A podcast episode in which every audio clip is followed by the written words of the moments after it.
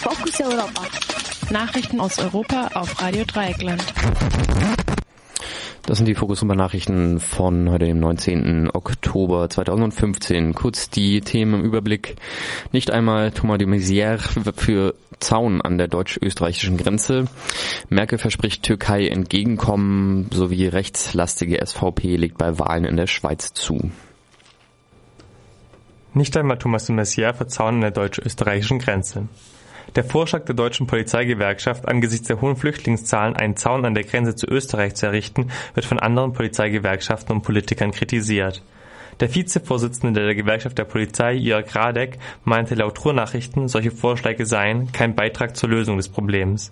Ein Flüchtlingsstrom verhält sich wie in der Physik das Wasser, er sucht sich einen anderen Weg, wurde Radek zitiert. Der Chef des Bundes Deutscher Kriminalbeamte André Schulz schrieb mit einem Basketbeitrag für die Zeit Die Welt im Zusammenhang mit dem Vorschlag eines Zauns, es gäbe Schwätzer auch bei der Polizei. Selbst der eher als Hardliner bekannte deutsche Innenminister sprach von Übertreibung in Richtung Zäune oder sich in, ähm, in Richtung massenhafte Haftanstalten. De Maizière sprach sich im Prinzip für Schnellverfahren an Landesgrenzen und Transition aus. Merkel verspricht Türkei entgegenkommen. Laut der türkischen Zeitung Hürriyet hat die deutsche Bundeskanzlerin der türkischen Regierung bei einem Besuch in Istanbul in mehreren Punkten Unterstützung zugesagt.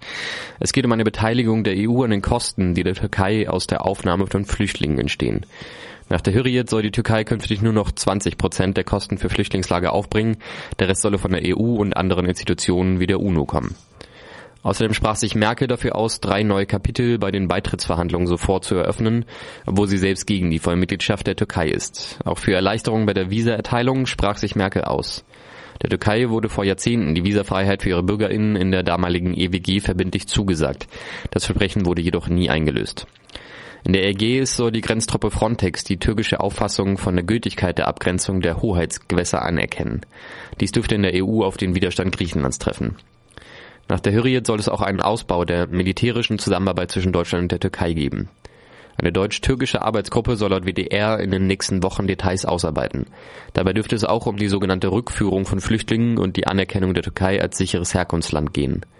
Derzeit werden noch 23 Prozent der Asylanträge aus der Türkei von europäischen Gerichten anerkannt. Merkels Besuch nur zwei Wochen vor den Parlamentswahlen war vielfach als indirekte Wahlhilfe für Erdogans AKP kritisiert worden. Der AKP wird unter anderem Unterdrückung der Meinungsfreiheit vorgeworfen. Gegen die Hürriyet selbst wurde am Wochenende ein Verfahren eingeleitet, weil sie sich mit einer Meldung nicht an ein Verbot gehalten hatte, über den Terroranschlag gegen eine Friedensdemonstration am 10. Oktober zu berichten. Bei dem Anschlag starben 102 Menschen. Rechtslastige SVP legt bei Wahlen in der Schweiz zu. Die wieder einmal mit allen fremdlichen feindlichen Parolen angetretene Schweizer Volkspartei SVP hat bei den Parlamentswahlen am Sonntag mit 29 Prozent ihre Verluste bei den Wahlen 2011 voll ausgleichen können und sich erneut als stärkste Partei in der Schweiz etabliert.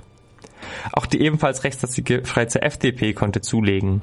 Die SVP kann sich nun Hoffnung machen, im Dezember bei den Bundesratswahlen einen zweiten Sitz zu gewinnen. Die Schweizer Regierung wird von sieben gleichberechtigten Bundesrätinnen bzw. Bundesräten gebildet. Die SVP wird von dem Unternehmer Christoph Blocher geführt und finanziert. Erfolgreich ist sie auch häufig mit, ihrer lancierten, mit ihren lancierten Volksentscheiden. Zum Beispiel ließ die SVP die Schweizer feststellen, dass Moscheen nicht das Stadtbild von Städten in der Schweiz äh, passen.